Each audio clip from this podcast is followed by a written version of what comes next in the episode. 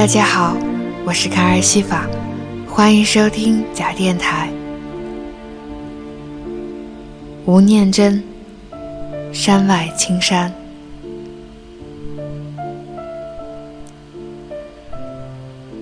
小孩离家的时候，十三岁，小学刚毕业，跟村子里所有孩子一样，十三岁，理所当然就是大人了。虽然毕业典礼领的是县长奖，一样，把奖品留给弟妹，第二天带着小小的包袱。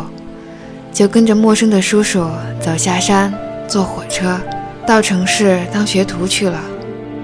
包袱里头是两套新的内衣裤，一件新的卡其短裤，是妈妈昨天晚上特地去瑞芳买的。要说是毕业成绩优异的奖赏，或者成年的礼物，也行。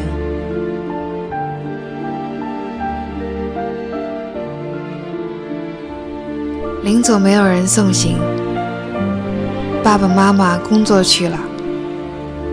爸爸六点多就进矿坑了，妈妈七点去洗煤厂。家里剩下弟弟妹妹，一个背一个，总共四个。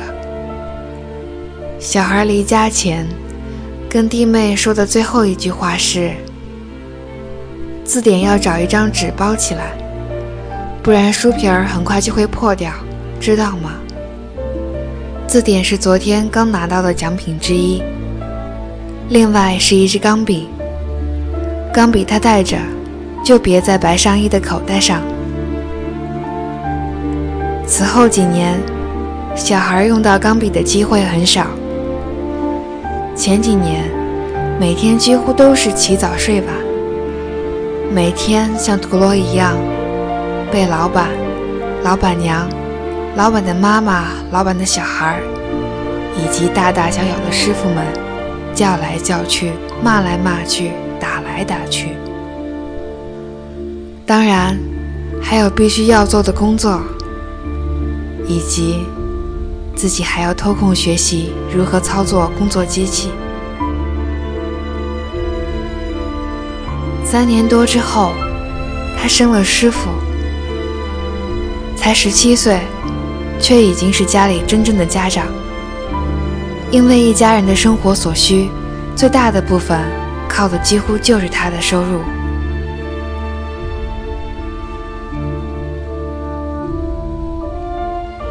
十九岁那年，他恋爱了，爱上工厂隔壁一个念北二女的女生。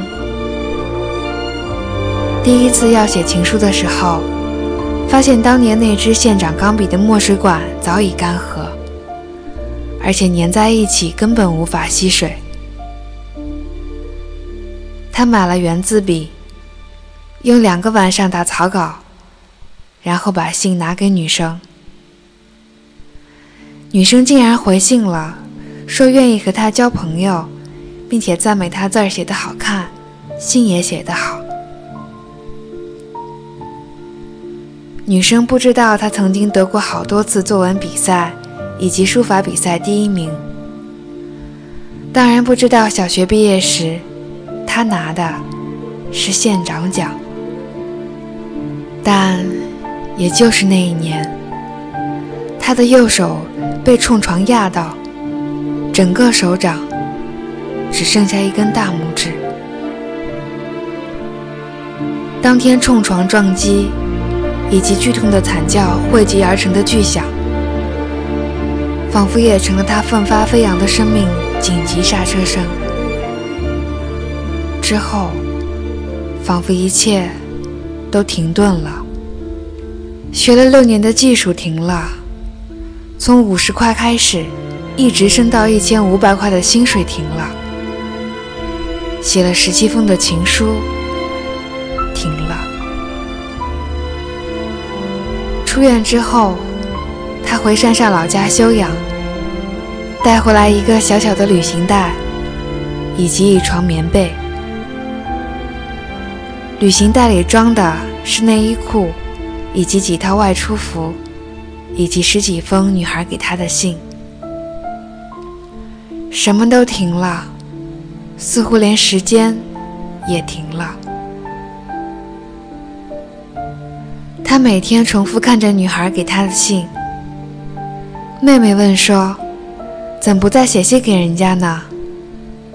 他说：“我会再写啊，但总要等到我学会怎么用左手写字，而且写的跟用右手一样好看的时候。”女孩也许等不到他的信，或是其他原因，有一天竟然坐火车，然后又走了将近两个小时的山路来找他。女孩细致美好的模样，让村子里的妈妈们惊讶到几乎反而成了客人，除了傻笑之外，不知如何应对。厨房里，妈妈煮着冬粉鸭蛋汤，要请女孩吃。孩子帮妈妈往灶里添煤，妈妈忽然一掩脸，闷声哭了起来，断断续续地跟孩子说。人家是好命的人，咱不要害人家。孩子说：“我知道。”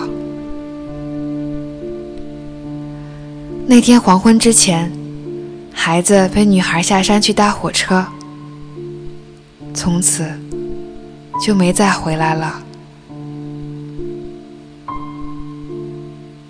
曾经在山路上遇到他们的人说。两个人走得很慢，好像很舍不得把路一下就走完的样子。女孩回家了，男孩四天后才被人家找到。他在离山路稍远的杂木林里，用树藤结束了自己十九年的生命。